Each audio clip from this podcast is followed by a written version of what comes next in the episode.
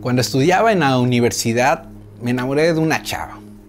Obviamente todo iba muy bien, salimos un par de veces y un día de esos me armé de valor y me declaré. Pero hubo desilusión. La verdad es que ella me rechazó, me dijo que no, me dijo la típica pregunta, te quiero, pero solamente como amigos.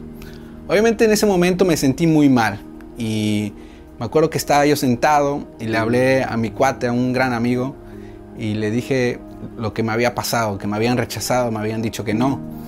Así que él me dijo, oye, pues ¿dónde estás para alcanzarte?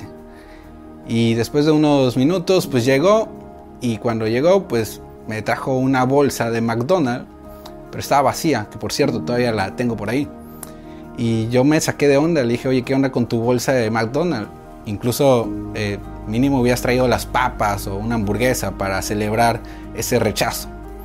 Pero él me dijo, mira, ahorita eso no importa, lo que importa es lo que viene ahí afuera con esa frase. Y esa frase que venía decía, celebra que te digan que no, porque la mejor te dirá que sí. ¿Y por qué te cuento esta historia? Porque sé que a muchos de nosotros nos han rechazado. Pero no me refiero solamente al tema del amor. Nos han rechazado tal vez algún proyecto, alguna idea o alguna otra propuesta.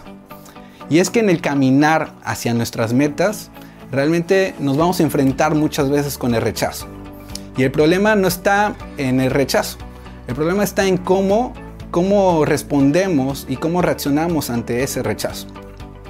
Así que cuando nos rechazan no hay que tomarlo como de manera personal, al contrario tiene que ser un aliado para que podamos seguir avanzando hasta lograr lo que realmente queremos.